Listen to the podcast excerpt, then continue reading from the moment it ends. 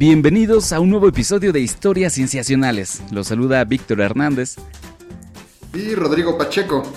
Estamos muy contentos de volver a grabar un nuevo episodio con algunas de las cosas más interesantes de, llamémoslo Patch, el periodo de tiempo que ha pasado entre el episodio anterior y este. Eh, sí, sí, podríamos decirlo sí, así. Un ciclo, digamos. Eh, un ciclo. Y han pasado un montón de cosas interesantes que es difícil cubrirlas, pero eh, les traemos obviamente las cosas más interesantes que nos parezcan a nosotros. Claro, y que Eh, sospechamos que a ustedes también los pueden entusiasmar, o sorprender, o interesar, de plano. De cualquier forma, empezamos.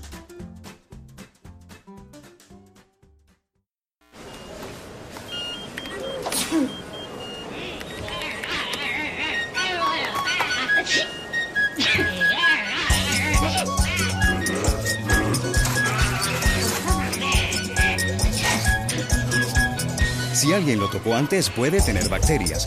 Protegerse es fácil con el nuevo jabón antibacterial, porque viene con ActiveGuard, que activa una mayor protección contra las bacterias que causan enfermedades. Y la primera noticia de esta semana viene de, son noticias, la- las primeras noticias es, viene de Estados Unidos y es que recientemente el gobierno de Estados Unidos vetó el uso de jabones antibacteriales. ¿Has visto estos jabones que, eh, bueno, tal cual, así los anuncian, ¿no? Sí. Jabones antibacteriales. Sí, que tienen algunas Eh, sustancias particulares, ¿no? Ajá, incluso hay como estos anuncios de protege a tu familia con mm, jabón antibacterial. Sale como No. mata más bacterias que los otros jabones comunes, Sí, ¿no? como no, un porcentaje siempre tiene que ser alto, así, para vender. Ajá, y lo que, lo que pasó con estos jabones es que en 1960 se inventa un producto que, bueno, no se inventa, se empieza a usar un, un- un químico que se llama triclosan. Ajá. que era para, para hacer uso de hospitales. Sí. Eh, y después el público se empezó a emocionar mucho de que había jabones antibacteriales y los empezaron a usar en todos lados. Jabones, pasta de dientes, cualquier cosa que fuera de limpieza los empezaron a usar. El problema fue que nunca se llevó una evidencia acerca de qué tan bien funcionaban estos... eh, este, y y qué, qué tan bien funcionaban y qué tan dañinos eran. Entonces comenzó esta clásica batalla en donde unos científicos demuestran que hace daño en ciertos aspectos o no es tan benéfico como se piensa y otros sacan otro artículo, otro grupo de científicos sacan otro artículo desmintiendo lo que presentaba el otro artículo. Ok, ajá. Entonces, me no, no estoy seguro, pero me suena a una batalla de entre científicos y científicos pagados por las empresas. Mm, No lo sé. Tiene la me cara. suena como Sí, ese digo, tipo de Habría que... ese tipo de investigación defendiendo más. su producto. Sí, sí, porque siempre cuando hay, ahí tanto dinero de por medio, pues no está de más sospechar un poco, ¿no? No es, no es que sea acusar, Claro. no es acusar, sino plantear preguntas, digamos. No, y también es defender su, su producto, ¿no? Claro. Para, para, pa- o sea, y demostrarlo con datos, ya sea que tenga ética o no, es otra, otra cosa, dependiendo cómo se haga la investigación. Quizás son investigaciones bastante bien hechas. Claro. El chiste es de que el, Estados Unidos eh, de, recientemente eh, prohibió el uso de esto, del triclosan. ¿Por qué? Porque se se- hay, hay estudios que se determinan que actúa como un antibiótico.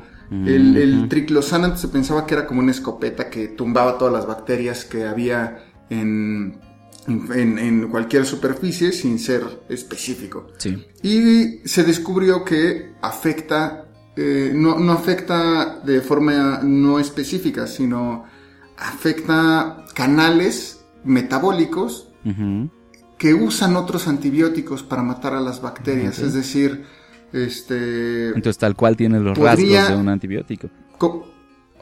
ajá, lo cual tiene, eh, es un efecto antibiótico en lo cual podrían generar resistencia. Sí. Y si se genera resistencia y utiliza los mismos canales que otros antibióticos, al, gen- al utilizar tanto triclosan podemos estar esparciendo la adaptación a otras bacterias y al final, por ejemplo, la tuberculosis, que es lo que enfatizan en esta nota, que es de Scientific American, eh, eh, eh, comentan que la que la tuberculosis podría, o sea, bacterias podrían generar este, resistencia ante los antibióticos. Sí. Oye, Pach, entonces esta, eh, esta prohibición ahora surgió a partir de estos estudios Y, Exacto. ¿Y qué se sabe pues, en otros países que se vaya a considerar? México mismo? Eh, no, no creo que se esté considerando, porque en específico las notas no hablan de que se esté considerando y yo no he escuchado ni siquiera una, una consideración por parte de las de otros países. Sería interesante ver hasta dónde podemos, este, hasta dónde se esparce esta, esta idea. Claro, sí, pues si los estudios están ahí, sería importante, ¿no? Considerar. Exacto, como, como sucedió, o, igual es una forma de Mm, es, un, es, un, inicio. Eh, recordemos como por ejemplo las, las, bolitas de plástico que se ponían como abrasivas para tener una mayor limpieza en ciertos jabones como de limpieza facial, que al final ya no vemos en los mercados porque se vio en Estados Unidos que estaban afectando, que se iban por la cañería, por, por nuestros este, alcantarillado y terminaban en los lagos infectando los suelos. Claro. No infectando, contaminando los suelos. Contaminando. Entonces sería interesante. Sí, definitivamente. Muy bien, Patch, pues pasamos a la siguiente. Pasemos a la siguiente.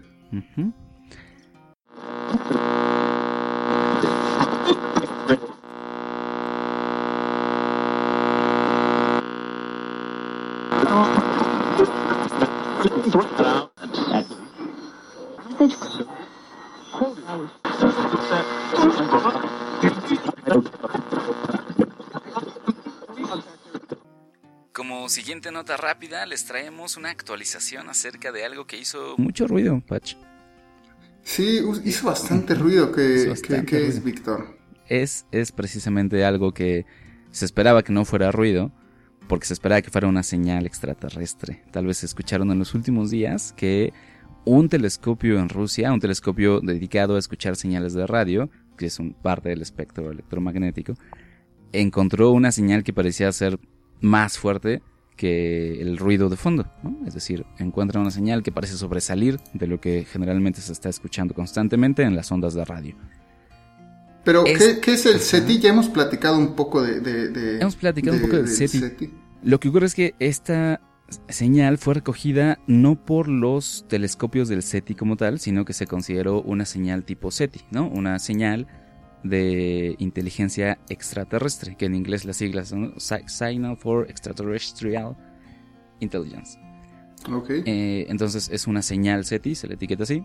El Instituto SETI se dedica a buscar señales SETI, pero esta señal no la encontraron en el Instituto SETI, sino en un telescopio llamado Ratan 600 en una población que se llama Selenchukskaya en Rusia. Y los científicos rusos dijeron que era una señal muy notable, ¿no? Que era digna de ponerle atención. Y, según entiendo, bueno, según cuenta eh, la periodista de ciencia Sarah Scholes en la revista Wired, lo que pasó es que fue como haciéndose más grande cada vez el rumor, de tal manera que fueron otros astrónomos los que dijeron probablemente esta sea una señal SETI y a partir de ahí, bueno, los medios se volvieron locos, ¿no? Y empezaron a decir que los rusos habían encontrado tal vez una señal extraterrestre. Yo creo que este tipo de notas venden muchísimo y caen en, un mal... bueno, no sé si caen en un malentendimiento de... de ¿Tú cómo ves? ¿Es un malentendimiento por parte de los medios de que se haga eh, tanto auge? no. Yo creo que no está chido. Yo creo que está bien porque es parte del proceso, realmente del proceso normal de la ciencia, solo que está un poquito más ventilado que de costumbre, ¿no? Realmente uno puede ver sus datos y puede decir, Aquí hay algo muy interesante, yo creo que valdría la pena checarlo. Y bueno, lo pone, o sea, lo expone a otras personas y las otras personas dicen, no, pero considera esto y esto y esto, probablemente no sea lo que estás pensando, etcétera, así. Y bueno, ya, se, se, calma un poquito la cosa. es lo que Pero en lo que sucede esto de que estamos viendo de, bueno, sí, vamos a ver los datos, hay que revisarlos. Así, ese día ya explotó la noticia diciendo es posible que encontremos señales extraterrestres. Sí, sí, claro. O sea, se, se, se exalta demasiado la noticia, ¿no? Se exagera un poco. Pues sí, para, pues porque se necesitan clics tal vez, Patch, no lo sé. Y Cienciacionales promete no hacerlo tan exagerado. Vamos a comentarlo un poquito rápidamente. ¿Te parece bien, Patch? Sí, o, claro, o, o, como ves, lo anunciamos ya, que ya, que ya tenemos un extraterrestre. que ya hay vida en otros planetas. sí. No, pero es importante poner en, poner en contexto las señales del SETI, ¿no? Exacto, exacto. parece que esta señal proviene de una zona del espacio de un sistema solar que tiene una estrella parecida a nuestro Sol llamado HD 1645-95. Pues está catalogada, digamos, ¿no? En las cartas astronómicas. Proviene de ahí y lo que ocurre es que este telescopio estaba viendo esa zona y recogió una señal un poco más fuerte que el ruido de fondo. Una, señal de ondas de radio. Ahora, los problemas, bueno, eso fue lo que les llamó la atención, ¿no? Que era más fuerte que, el ruido de fondo. Era muy claramente una señal. Eh, ahora, ni siquiera se han puesto a ver si tiene algo de información ahí dentro, ¿no? Lo único que han visto es que parece ser más fuerte. Lo interesante es que esta señal la escucharon el 15 de mayo de 2015. Ni siquiera ya tiene este un mismo rato. año. Ya tiene un rato y no le habían dicho a nadie, ¿no? Lo cual parecía extraño. Eh, de algún modo decidieron contarlo y entonces fue cuando empezó a contarse esto, hace a finales de agosto fue que se empezó a anunciar. Ahora, generalmente cuando pasa esto, los, los telescopios que son capaces de escuchar las ondas de radio, bueno, de detectarlas, eh, ayudan, ¿no? Es decir, un telescopio encuentra algo y se lo dice a los otros y entonces los otros dicen, ah, ok, pues vamos a fijarnos en esa parte del cielo. Y, tiene que ser rápido. La detección tiene que ser rápida. Sí, claro, porque no se sabe si es como una ráfaga de algo o si se va a mantener la señal llegando.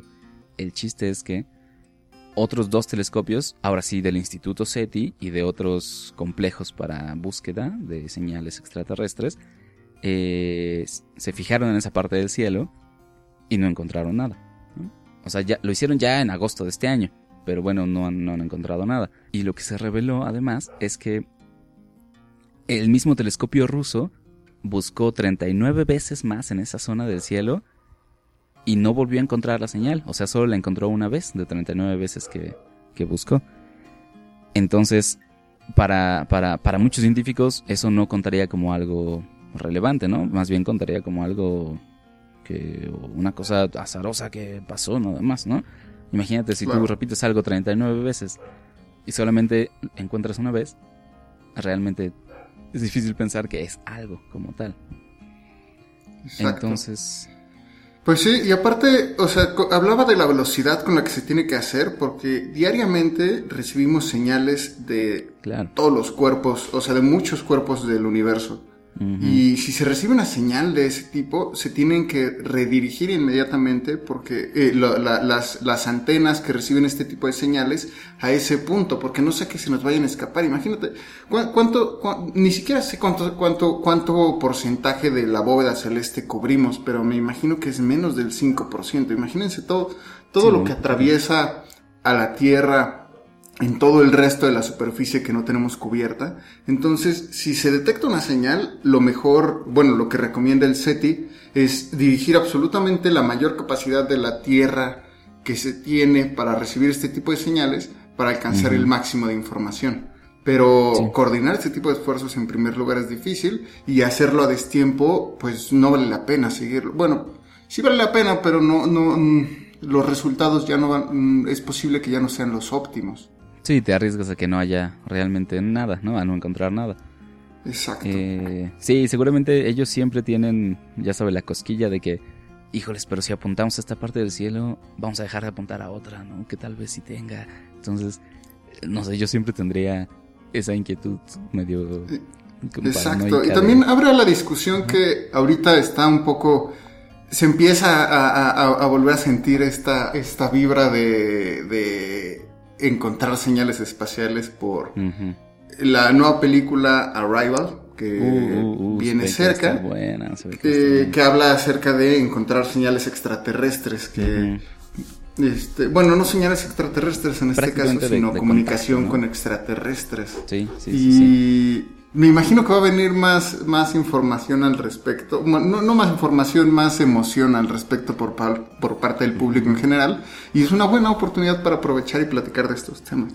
Exacto, ahora, porque parece que, bueno, según reporta en el país Jorge Mario Rodríguez, resulta que el Comité Permanente del SETI, o sea, el Programa Internacional, un conglomerado ¿no? de telescopios y científicos, eh, va a discutir este caso y el, hecho mismo de buscar señales extraterrestres. Resulta que va a ser aquí en México, en Guadalajara, porque o sea, se va a sentar a discutir qué es lo que sería importante buscar y cómo buscarlo y cómo anunciarlo y todo eso. ¿Tú crees que las ondas de radio, por ejemplo, serían la mejor opción? Pues la verdad es que no sé, buen patch. O sea, eh, yo, yo, entiendo que son buenas para almacenar información, pero también puede que sean difíciles de, de, de, descifrar o de discernir. Uno de los problemas con esta señal, ¿no? según eh, en el mismo artículo de Wired, nos dicen que el telescopio observa un pedazo del cielo y todo lo que venga de radio de ahí lo recibe un poco agrupado, ¿no? Como si fuera un píxel de, de, una cámara que un pedazo de luz lo convierte todo en un cuadro y lo promedia, ¿no? Y se hace un píxel. Así más o menos agarra todo lo que venga de radio de ahí y como que lo promedia.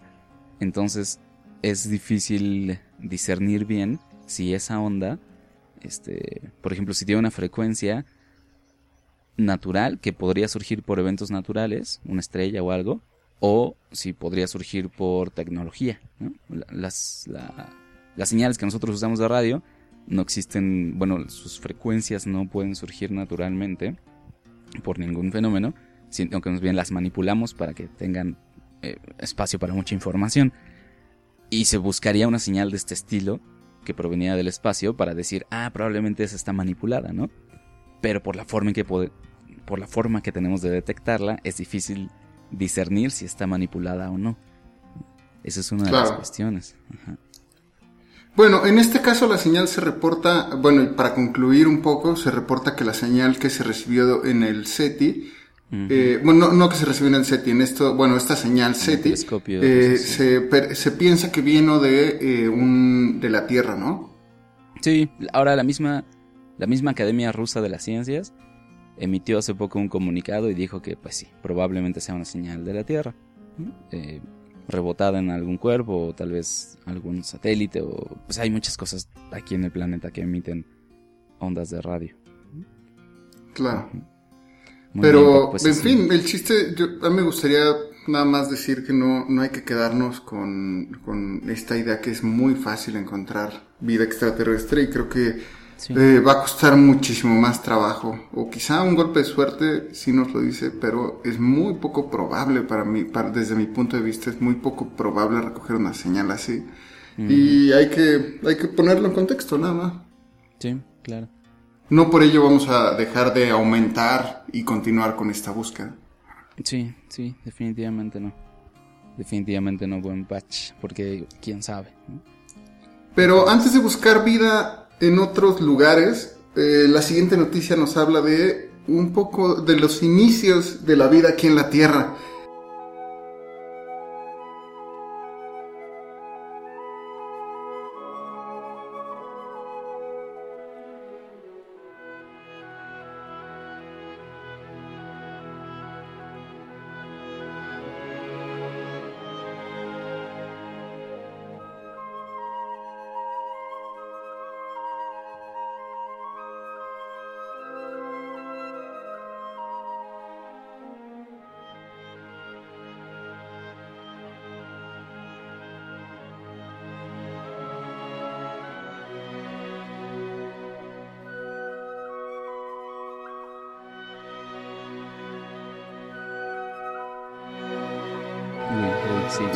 Resulta que cuando, cuando, cuando empieza la vida aquí, no, más bien cuando empieza, cuando se crea la Tierra, eh, hace aproximadamente 4.5 millones de años, ¿no? 4.5 mil millones de años. perdón, 4.5 mil millones de años. Y este... tiempo. Y después la vida viene en los 3.5 mil millones de años, se tenía registrado, ¿no? Sí, digamos que el registro fósil de vida más antiguo, uno encontrado en Australia, era de esa edad, ¿no? De 3.5 mil millones de años. Ajá, y ahora resulta que, bueno, un, equipo de la Universidad de Wollongong, no sé si lo estoy diciendo correctamente, Universidad de Wollongong, o Wollongong. Está complicado de, pronunciar esta universidad, pero es australiana igual. Eh, un investigador que se llama Sink Allen Nutman, que es un paleontólogo que ha estado buscando los registros de vida más antiguos. Y su búsqueda y su investigación lo llevaron a un lugar que se llama Isua, al este de Groenlandia, en donde normalmente los fósiles los encontramos en rocas sedimentarias, en tipos de rocas sedimentarias, que son este tipo de roca que se va haciendo eh, por capas, poco a poco, pues, por sedimentos, poco a poco se van como haciendo sándwich tras sándwich tras sándwich. Va cayendo material desde arriba. ¿Perdón? Va cayendo material sobre la capa de roca, se va acumulando, como dices, se van haciendo capitas y capitas. Exacto, y normalmente ahí es eh, las mejores rocas para encontrar fósiles. Sin embargo, en esta ocasión se fueron hacia rocas este, metamórficas e ígneas y, que son muy poco probables para encontrar este tipo de fósiles y sin embargo los encontraron. Lo que encontraron fueron estromatolitos de 3.7 mil millones de años, que son 200 millones de años antes de lo que se tenía pensado, lo cual cambia por completo la perspectiva de, de, la, de cuándo se inició la vida en la Tierra. Ahora, ¿qué son? En primer lugar, ¿qué son los estromatolitos? Los estromatolitos son eh, colonias de bacterias, tal cual, que hoy en día podemos encontrar este tipo de estromatolitos. y van a, normalmente los podemos encontrar en ventilas termales, no es que vayan pronto a una ventila termal, pero se pueden encontrar ahí, pero también se pueden encontrar en el mar, en, en las costas, se pueden encontrar en lagos, en, aguas poco profundas. En aguas poco profundas, en absoluta... Bueno, normalmente los estromatolitos aparecen en muchísimas regiones del planeta. Eh, son, los pueden reconocer eh, como... Son como granulosos normalmente, son como pequeñas rocas granulosas, como con bolitas, y son, son acumulaciones de carbonato de calcio de, que van sedimentando estas que van sedimentando estas bacterias y, y, son muy particulares. Esto fue, estas, estas formaciones rocosas muy particulares fue lo que encontraron como fósiles y como evidencia. Claro, o sea, digamos que no es exactamente haber encontrado el bichito ahí cristalizado ni hecho roca, sino más bien eh, el producto que el bicho crea. En este caso, las bacterias van sedimentando y van haciéndolo de una forma muy particular que se puede identificar cuando uno se fija muy bien en la roca.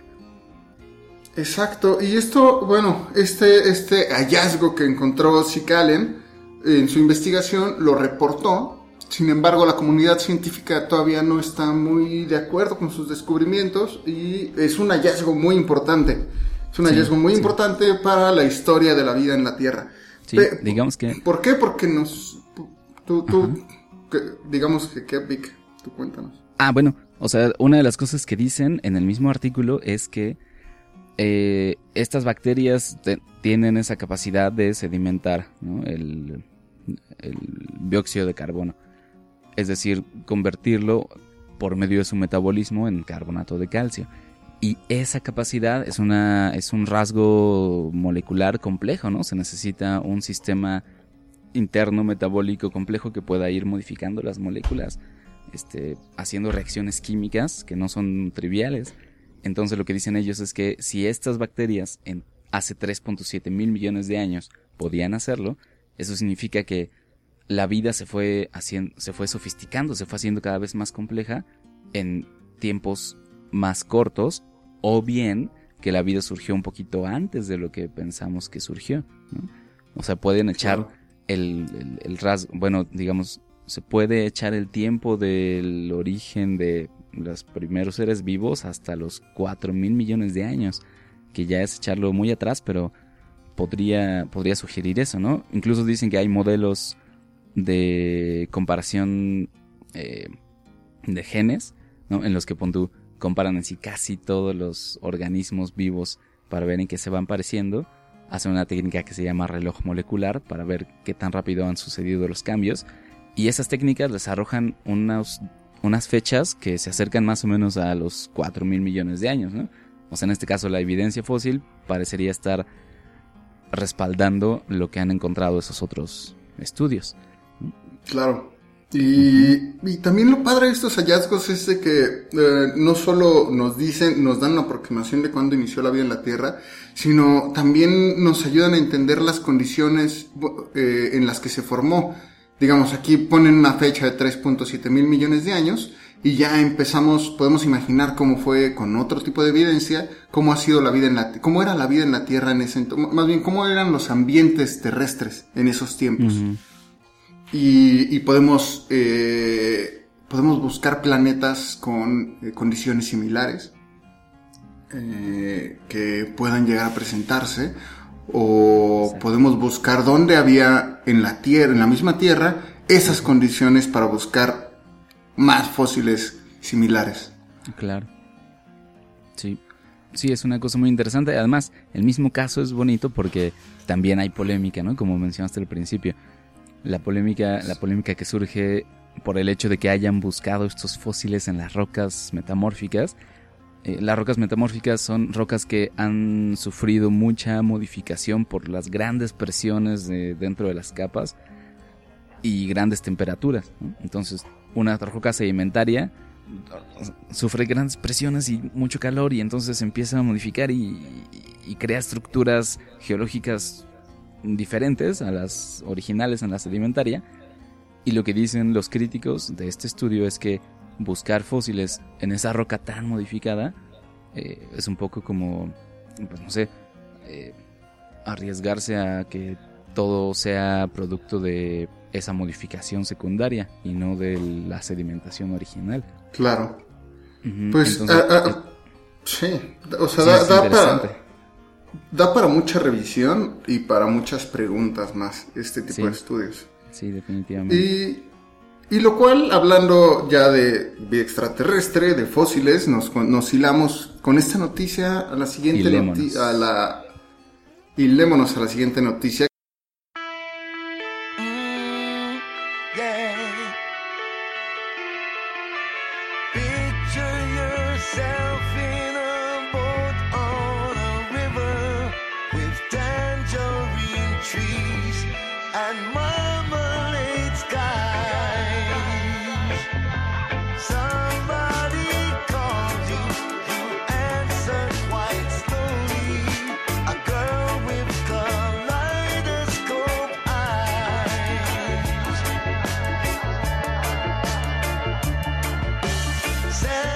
es igual de fósiles, pero en esta ocasión solo son un puñado de fósiles que este, pertenecen a nuestra queridísima pariente Lucy, la pariente de, fósiles, todos nosotros. Pero, ¿Qué fósiles? Exacto. Eh, que, es, que le pertenecían a Lucy. Lucy es la Australopithecus afarensis que se encontró hace pues ya unos años, en 1974 por Donald Johansson y Tom Gray de la Universidad de Arizona, que fue una notición en su momento porque decían que habían encontrado el eslabón perdido, que es el Australopithecus afarensis, que los Australopithecus pertenecen como a un árbol, eh, tenemos un ancestro en común. este, Lucy aparece en la Tierra aproximadamente hace 3.2 millones de años. Es otro árbol, definitivamente, nosotros pertenecemos al género Homo, y Lucy pertenece al género de Australopithecus. Es, anterior a los Homos y su pariente, eh, digamos, de donde sale. Nosotros salimos de esa rama de donde se originó el Australopithecus. Tenemos un ancestro en común, por eso es tan importante y por eso este, pertenece a la historia de todos nosotros. Prácticamente primos. Somos prácticamente primos, exacto. y la noticia es que pues encontrar, eh, aplicaron unas nuevas técnicas a los, a los restos de, Lucy, quien, quien las nuevas técnicas que aplicaron son una técnica que se llama tomografía computarizada, que ahora la están aplicando mucho en fósiles, ¿no? lo, que hacen es como, pues, hacer una tomografía, pero lo, bueno de esta, de esta técnica es que puedes generar eh, el registro fósil en tercera dimensión y puedes tomar muchísimos más detalles sin maltratar, maltratar los fósiles. Lo pasas a la computadora y sencillamente lo ves como, como si fuera un archivo de AutoCAD. o no sé, como, como de diseño o como de arquitecto, yo que sé, puedes manipular. Y te da este, mucha información. Exacto, puedes manipular el objeto de manera virtual y puedes ver muchos detalles porque justo como utiliza rayos, me parece que utiliza rayos X para detectar los diferentes este, características del fósil, puedes ver muchos, muchos más detalles que con tu simple ojo. Puedes hacer zoom y puedes ver detalles que nunca hubieras visto. O se pueden resaltar eh, las características con el ojo humano. Es, es difícil de percibir. Entonces sometieron a los restos de Lucy a esta tecnología. Exacto, lo sometieron a esta tecnología, eh, quien lo y empezaron a revisar sus huesos de cómo habían sido, este, pues que, que, que un tanto como una pequeña autopsia a estos huesos de Lucy. y, y, lo que encontraron es que, bueno, el equipo que, que lo sometió, que, que, empezó a hacer este análisis, encontraron que, que es, es, muy similar, sus, sus, huesos resultan muy similares a, a, a una a una, a una, caída de fuerte impacto en brazos y piernas. Esto lo determina John Kappelman, el equipo de John Kappelman en la Universidad de Texas. Una Digamos, caída de fuerte impacto.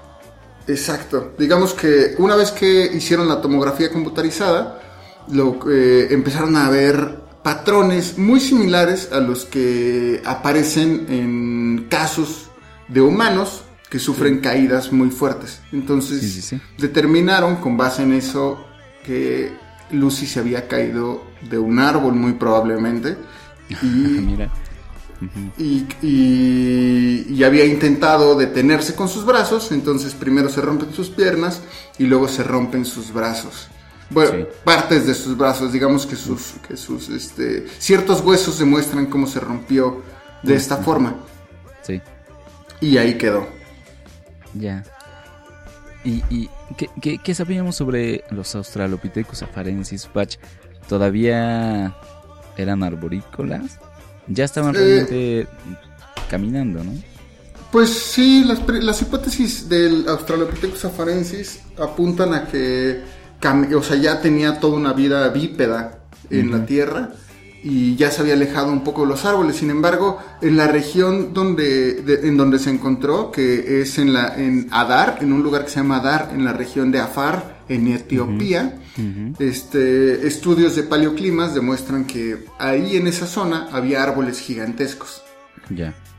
Eh, y muy probablemente Lucy este, utilizaba estos árboles. No, no, no, no al, al, tener una vida bípeda no significa que no trepaba árboles. Recordemos claro, que Lucy tiene características nosotros. muy similares a las de nosotros, pero también uh -huh. a las de un chimpancé. Tiene uh -huh. brazos largos, el tamaño de un chimpancé. Claro.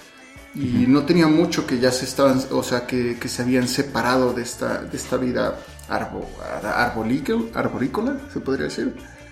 Sí. Este, pero sí, sí, sí, se piensa que todavía trepaban árboles. Ya, resulta, resulta casi simbólico, ¿no, Pach? O sea, encontrar que uno de nuestros ancestros que ya estaba abandonando la vida arborícola y entregándose a la vida bípeda, insiste en subirse a un árbol y se cae y se muere. Pues yo creo que estaba y, y buscando que, comida. Sí, o sea, está, seguramente, ¿no? Pero como que, el, el, no sé, el hecho de que sea ese fósil en particular el que nos llega hasta nuestro tiempo parece como si fuera una especie de, de, de sentencia, ¿no? Así como de, sí, pues ya estás ya caminando, pues camina. ¿no? Es extraño.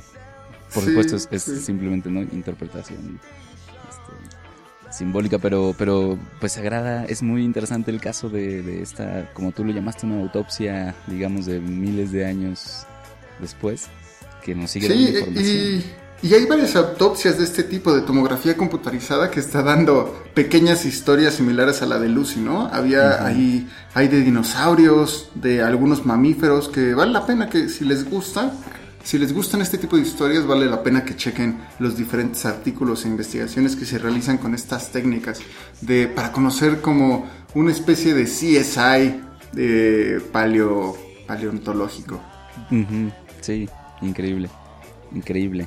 Ahora, antes bien, de saltar a la siguiente noticia, Ajá. también vale la pena decir que el que la encontró, el que, quien encontró a Lucy, que es Donald Johansson, Sí. eh, no está de acuerdo en, en- en- Ah, no en está la acuerdo, autopsia ¿no? que le hicieron. No, no está de acuerdo con John Kappelman. Le hicieron una entrevista eh, realizada por Scientific American. Sí. Y él dice que no, no, no está de acuerdo porque el artículo eh, simplemente empezó con una hipótesis que es vamos a revisar.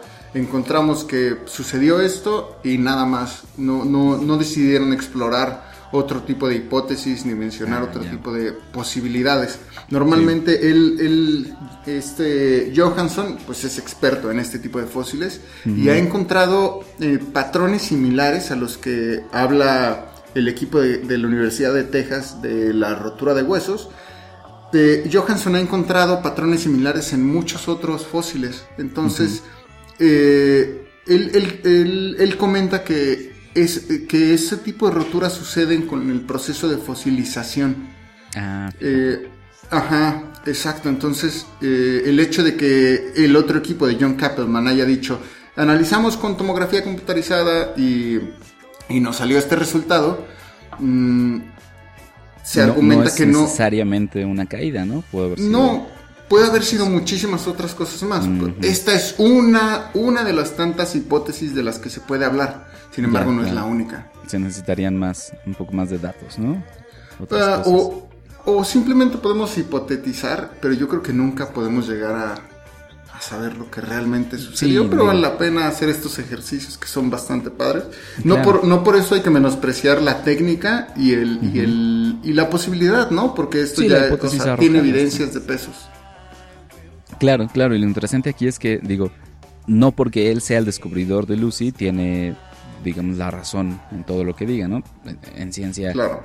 no funciona así que el- el- no hay principio de autoridad, digamos, ¿no? Más bien el hecho es argumentar como él está haciendo, que pues el, el método de razonamiento que siguió el otro equipo, pues tiene algunas fallas. Claro. Entonces, Exacto. Pero Sí, ahora sí, pero está pasamos a la siguiente noticia que nos lleva con unos animalitos bastante agradables.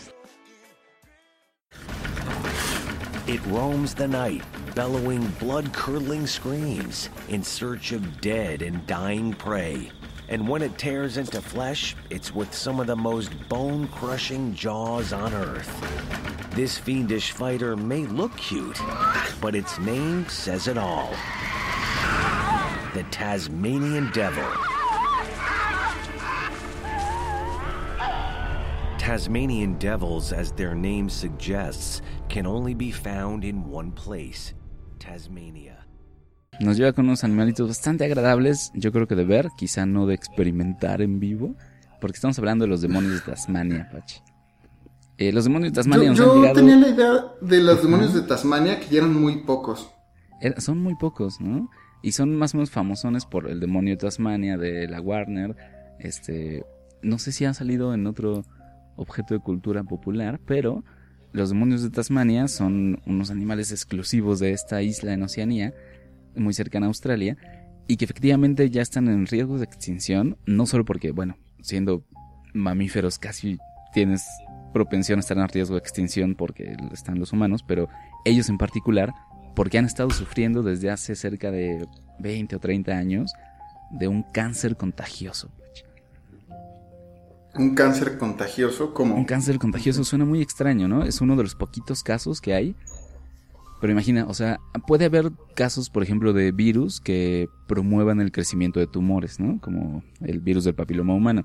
Pero este no es así. Estos son literalmente células cancerígenas que tienen... ¿Saltan a otro organismo? ¿O cómo? Ajá, bueno, no tanto de saltar, digamos, volar en el aire, sino como de que si entran en contacto con la piel o una herida de otro organismo, las células se quedan ahí y ahí se establecen, colonizan y empiezan a formar tumores. Entonces, Órale. en cerca de en, en los 90 se descubrió que los muchas poblaciones de los demonios en Tasmania tenían tumores bien grandes en, en la cara, ¿no? Así se ven se ve que sí, o sea, pobrecitos, ¿no? Tienen unas bolas así enormes en la cara, rojas, como eh, pustulentas, terribles, tumores en la cara. Y como ellos tienen como costumbre, digamos, uno de sus comportamientos es, se pelean, son, son muy salvajes y se frotan mucho los rostros. Entonces, creo que también incluso al reproducirse, unos, algunos de sus comportamientos de reproducción es frotarse los rostros, pues estos tumores eh, eh, entraban en contacto con otro rostro y al pelearse se hacían pequeñas llagas y entonces las células del tumor podían quedarse dentro de esa llaga y colonizar y quedarse ahí y entonces se convirtió en un cáncer contagioso. es una cosa, es una idea, es un concepto, no sé, o sea, que espanta incluso, pero es lo que les está pasando a los demonios. Y una de las cosas que se Ahora, no es el primer caso. Ajá. De cáncer contagioso. Que, recuerdo. Ajá, no es el primer caso de cáncer, cáncer contagioso. Había otro que en almejas, ¿no? Ah, había otro en almejas y hay otro también en perros. En perros, que el de perros es fascinante. Esto se escucha muy bien en un capítulo del excelente podcast Radio Lab. Este, en un episodio que se llama Tumores Famosos que ese cáncer de los perros parece ser, digamos, la línea celular que más tiempo ha sobrevivido, como, como línea celular, o sea, digamos, un, un pedazo de un individuo que sigue sobreviviendo, porque, pues, esas células provienen de un individuo y se, está, y se, y, se establecen en otro individuo como cáncer y luego se van contagiando así a otros individuos. Entonces es como si fuera un pedazo de un perro que tuvo algún día cáncer que se ha mantenido vivo durante ¿no? decenas, cientos de años en forma de cáncer, en forma de tumor. Es un concepto muy extraño.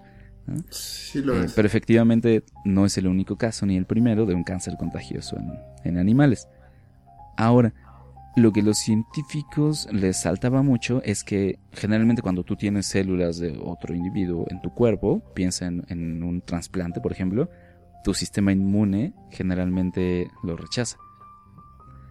Y los demonios de Tasmania pues tienen sistemas inmunes fuertes, que es lo que estaba pasando, porque no rechazaban estos cánceres. Lo que encontraron es que como son una población tan pequeña ahora, su diversidad genética no es tanta y por tanto eh, su sistema inmune no tenía tantos recursos para, este, para luchar contra el establecimiento de estas células extrañas. Tantos recursos genéticos. Efectivamente, pues el sistema inmune también depende de... Existen varios, varias, varias regiones en el genoma que las células del sistema inmune intercambian y recombinan para este, formar lo necesario para reconocer células extrañas. ¿no? Lo que ocurría es que los demonios de Tasmania, al irse haciendo cada vez más pocos, no tenían, digamos, la diversidad necesaria para, para hacer frente a esto, que es algo que le pasa mucho a, en general, cualquier población de animales o plantas que, u hongos que, que sus poblaciones sean pequeñas, están más expuestos a cualquier tipo de enfermedad o agente infeccioso o algo terrible, ¿no? O sea, si todos son demasiado parecidos, ¿de dónde sacarías una, este, una resistencia o, o, o de dónde sacarías los recursos para enfrentarte a una enfermedad o a un agente infeccioso, ¿no? Ese es el problema. ¿Qué, es lo que se repite en muchos campos? normalmente estos problemas los vemos, bueno, ahora lo estamos viendo en mamíferos que están en peligro de extinción, pero también pasa mucho en los cultivos. Me recuerda mucho al caso del, del agave tequilana, de donde sale el tequila, que todos provienen de una misma de, un, de, un, de una misma población, o incluso me parece que de un mismo individuo. Entonces, todos son iguales y si cae una enfermedad que mata a uno, va a matar a todos. Claro, porque ninguno tiene... Pues, si, no son capaces de combatirlas, pues ninguno es capaz. Ese es el problema de perder la diversidad, ¿no? El problema de, no sé, o sea, monocultivos, etcétera. Pero bueno, es, es exactamente la misma idea. Si los demonios de Tasmania no son muy diferentes genéticamente y les cae esto, pues no tuvieron, no, no había el recurso genético para que lo combatieran. Pero, pero, y aquí está la parte interesante, Pach, la noticia, resulta que un equipo de la Universidad Estatal de Washington, Estados Unidos, que ha estado estudiando este caso durante un tiempo, liderada por Andrew Storfer, fueron a secuenciar el genoma de, de, las poblaciones de los demonios que están allí. O sea, secuenciaron cerca de un sexto del, del genoma completo de todos los individuos que muestrearon, ¿no? Eh, eh, mostraron cerca de 300 individuos en tres poblaciones geográficas diferentes que ya tenían el cáncer. Y lo bonito es que tenían un poco de muestras de DNA de antes de que se, empezara a esparcir el cáncer. Entonces, lo que querían era comparar qué le estaba pasando a los genomas de las poblaciones antes y después del establecimiento de este cáncer. Por supuesto que si un individuo de demonio de Tasmania muere de cáncer, pues bueno, todo su genoma se queda ahí, ¿no? Y si no se reprodujo, pues no pasa a las siguientes generaciones. Entonces hay que pensar en qué le pasa a los genomas como eh, en grupo, ¿no? Colectivamente, no tanto como en, en cada individuo. Lo que encontró este equipo fue interesante porque parece que se ha empezado a, llamémoslo, a difundir en la población una variante de un par de genes que parecen estar involucrados con el sistema inmune con la forma en que el sistema inmune reconoce células extrañas. Entonces, esa variante no era muy frecuente antes de que apareciera el cáncer. Y ahora, después de 20, 30 años, esa variante ya es más frecuente en las poblaciones. lo, que nos está, hablando. Se, ha estado. Eh, los individuos. Estás diciendo que los individuos. Más bien, el artículo está diciendo que los individuos que de los que se tiene registro ahorita. Eh, están generando, bueno, se está generando en la población una adaptación, un proceso de selección natural respecto a los, a, los que tienen este gen. Claro, sí, es, es, prácticamente un caso paradigmático de selección natural, ¿no? Piénsalo como que ya existían los individuos que tenían esas variantes, ¿no? Que los ayudaban. Y como los ayudaban a eso, más bien, ellos tenían la variante y vivían normales. Luego llegó el cáncer contagioso y resulta que ellos que tenían la variante, por cualquier otra razón, eh, resultaron los que podían enfrentar mejor el cáncer. Y entonces sobrevivieron más y probablemente tuvieron más crías, ¿no? Perduraron más para tener más crías y esas crías iban, eh, bueno, heredan esas variantes y es así como se va, por eso usaba la palabra, ¿no? Como se va difundiendo en la población el, la variante, Es porque, pues, son los que pueden sobrevivir o reproducirse más en esas condiciones tan estresantes, ¿no? Tan, tan adversas. Órale, pues sí, es un caso bastante particular porque estamos hablando de cáncer y, luego selección y luego sobre el cáncer. Sistema inmune. Y lo, lo, interesante también es que esto ha empezado a ocurrir en pocas generaciones, ¿no? Son cerca de cuatro o seis generaciones en las que ya hay un efecto en el genoma de los individuos debido a una presión ambiental. El caso más rápido que se había conocido en mamíferos era en unos conejos que se habían enfrentado a una infección por hongos y ellos habían logrado, digamos que la resistencia preexistente llegara a toda la población en 50 u 80 generaciones. Y aquí estamos hablando de 4 o 6 generaciones. Es muy rápido. Pero esto, no sé, no sé si lo reportan en el artículo, pero se reporta que en las tres poblaciones que muestrearon ya se reportaba este cambio. Sí, sí, en las tres poblaciones encontraron la variante, ¿no? Lo que no saben es, o sea, lo que sospechan es que esa es una variante más o menos común en los demonios, en cualquier población de demonios. Y entonces el cáncer ataca a las region, a las poblaciones distintas y los individuos. Pero ya, ya tenemos como un no sé, como andamios para, para, para que se, se, establezca esta adaptación, ¿no? Claro, sí es la idea, o sea que la, la, la variante existía antes, ¿no? Aunque no hubiera cáncer. Igual como existen muchas otras variantes que quién sabe igual ayuden en algo que todavía no ha existido, ¿no? De repente puede ser. Eh, pero como sí llegó el cáncer, entonces la variante les ayuda a sobrevivir. Y parece que no es muy rara que ocurra en los demonios porque tres poblaciones distintas eh, pudieron, más bien la tenían, ¿no? La tenían en suficiente proporción para, este, para que algunos de sus individuos le hicieran frente al cáncer. Y ahora parece que están, pues, empezando a recuperarse o, o quizá están justo en el momento en el que han tocado fondo y bueno, quizá ahorita pueden volver a, a subir. Eh, porque lo que se había calculado es que los demonios iban a desaparecer en poquitos años, ¿no? En menos de 20 años, enfrentados a ese cáncer, los modelos matemáticos que calculaban el movimiento de la población es que iban a extinguirse, ¿no? Muy pronto. Pero bien sabemos que la biología no respeta los modelos matemáticos. Sí, sí, o sea, afortunadamente para los demonios resulta que tenían lo necesario para hacer frente a esto, ¿no? No todos, ¿no? Eh, se, se, se murieron 8 de cada 10 de los demonios hasta ahora. De toda la especie ha disminuido en un 80%, ¿no? Pero parece que ese 20% pues tenía lo necesario para hacer frente a, a esa, pues ahora sí que esa terrible enfermedad. Y si lo piensas bien, Patch, con esta noticia cerramos un poquito circularmente con la primera. Porque es básicamente un caso similar, es casi igual a pensar en la resistencia bacteriana a antibióticos. ¿En qué Pues- sentido? Pues puedes pensar en el cáncer contagioso como si fuera el antibiótico contra los eh, demonios de Tasmania. Y entonces el Y el cáncer, cáncer barre los con muchos. lava. El cáncer bar- barre con muchos. Algunos sobreviven, sobreviven los que tienen la capacidad preexistente de enfrentarlo. Y empiezan a reproducirse, la población se recupera y ahora los demonios ya pueden enfrentarse a ese antibiótico, que es igual que lo que les pasa a las bacterias. Tú les echas el antibiótico, algunas sobreviven y la población vuelve a crecer y ahora esa población pues es resistente al antibiótico que le echaste antes. Entonces con suerte estos demonios ya van a ser en el futuro completamente resistentes a... Pues sí, ni cómo debatirte, sí es, sí es muy similar. Bueno, todos son organismos, sí es súper similar cómo se comportan todos.